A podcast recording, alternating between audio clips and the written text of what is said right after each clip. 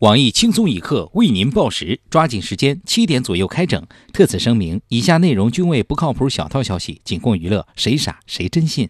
男人们，你们有没有感觉与姑娘相处时会有莫名的压力？男人们，你们有没有意识到，跟兄弟才是真正的友谊？科学表明，正常情况下，男人之间的相处更有利于释放压力，获得愉悦。为了让广大益友在这个忙碌的社会得到一丝释放，我们特此开展同性交友活动。只要你为年满十八周岁的男性，无不良嗜好、无传染性疾病，均可以参加我们的活动。在这里，你都将找到真正属于你的另一个男人。在这里，你将拥有前所未有的刺激体验。在这里，你将释放天性，找回真我。无论你喜欢高矮胖瘦、贫富小康，我们均能满足你的要求。不仅如此，我们的男性小编也将鼎力加盟胖编、东子、天二、鲁大炮、强哥，只有你想不到的交流方式，没有他们解锁不了的奇葩姿势。怎么样？你是否心动？心动不如行动，快快在跟帖区留言，寻找属于你的另一半吧。特此声明，为防止撕逼大战，本活动暂不接受女性益友参加。下面偷偷插播几条新闻。各位益友，大家好，我是单身多年，现在看男人都觉得美的小强。大家好才是真的好，小强别灰心，看看你的条件、你的气质、你的存款，你就会发现你能再单身好几年。我是小桑，欢迎收听新闻七点整。今天要整的主要内容有：昨天下午，第二场人机大战落下帷幕，李世石二战再败，目前比分阿尔法狗以二比零成绩领先，人不如狗再次得到证实。对此，我台看穿一切的黄博士表示，其实这场比赛注定李世石惨败，原因很简单。据线人称，李世石在赛前已经倾家荡产的在各大盘口压自己输，这次比赛的惨败将给他带来破百亿的财富。近日的人机大战吸引了不少人的关注，尤其是很多专业选手对这场比赛更是跃跃欲试。其中表现最为强烈的便是现围棋积分排名世界第一的我国围棋选手柯洁。在此次比赛中，他不仅放话称阿尔法狗赢不了他，更是表示愿意接受机器人挑战。对此，我们的当事人阿尔法狗表示：“你当我傻呀？到你们那儿比赛，我还没开始我就四零四了，WiFi 也连不上，都不用比我就稳输，妈的智障！”昨天是二月二龙抬头，为了迎接这个美好而欢乐的节日，股市大盘送上了它最诚挚的礼物，下跌百分之二点零二。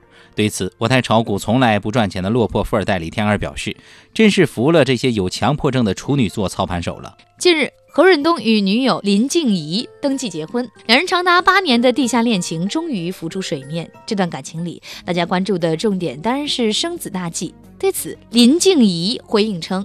打算给他生六个孩子，名字都取好了，叫做何润西、何润南、何润北、何润中、何润前以及何润后。河南郑州有这么一位神奇的老太太，她不爱买菜，不爱跳广场舞，就喜欢坐公交车。从早上六点多开始上车，一直坐到公交车停运，引得当地的公交司机非常头疼。对此，有知情人士透露，经常看到该老太在车内进行各种自拍姿势，并发朋友圈，配文称：“今天儿子又开着他的百万豪车带我出去玩。”哎。人家都做够了。最近，常州的邵先生遇到了一件闹心事。三月五日，他与叔叔去当地某老年公寓看望自己九十二岁的奶奶，却意外发现奶奶被护工换上了寿衣，而且没盖被子，窗户大开。后来检查之后，发现老人并没有去世。对此，涉事义工解释称，这是自己家乡的风俗。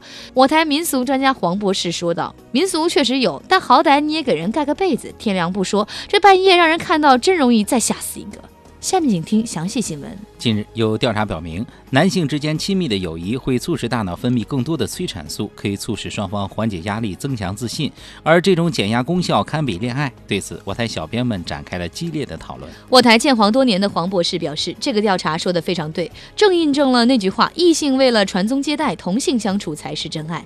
不过我这个人呢，比较喜欢化压力为动力，所以汉字你们拿走，姑娘和压力留给我独自承受就好。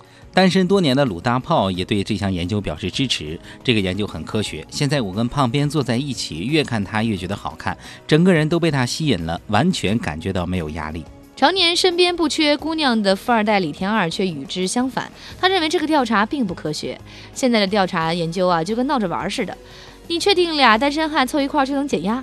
抱着哭还差不多。最后，我台信任小编包小姐从女性角度发表了评价。为什么这个调查只调查男性？因为女性之间根本就没有什么友谊，天天见面就撕逼的两个人还谈什么减压？你们男人呢，就是单纯。假作真实真亦假，男子暧昧网聊惹娇妻，俩女见面是前嫌。近日，家住八里沟的黄女士发现丈夫经常在网上与一名叫菲菲的女子聊天，两人不仅沟通频繁，还互用“亲”“宝宝”等暧昧昵称。怒火上身的黄女士为了讨个说法，决定偷偷用丈夫的账号约这名女子见面。仇人相见，分外眼红。刚一见面，两名女子便吵得不可开交。黄女士一口咬定对方与自己丈夫有染，而对方一直对该指控矢口否认。感觉受挫的黄女士一气之下，只好打电话让丈夫前来对质。王女士丈夫王某在赶赴现场后，一眼便看出了现场状况。在劝对方冷静后，他道出了实情。原来这名女子并非王某情人，而是一名微商。王某看近几年微商市场火爆，相比于办公室工资，这个工作来钱快，挣得多，他便动起了当微商的心思。而这位菲菲正是带他入门的上线。至于那些暧昧的称呼，不过是在教王某如何面对顾客罢了。听了王某的解释，黄女士与菲菲冰释前嫌。在得知菲菲主营面膜化妆品后，黄女士表示将坚决支持菲菲工作，并要求丈夫当场购买了价值三千元的化妆品套装。不仅如此，黄女士还透露，近期自己也有加入微商行列的打算。今天的新闻七点整就先整到这里，轻松一刻，主编曲艺，写本期小编大宝将在跟帖评论中跟大家继续深入浅出的交流。明天同一时间不长。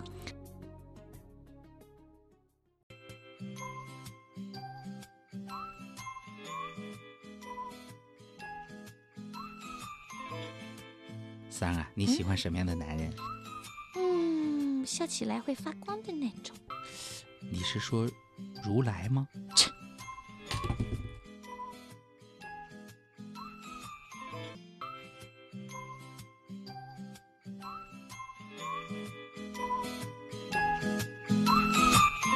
更强。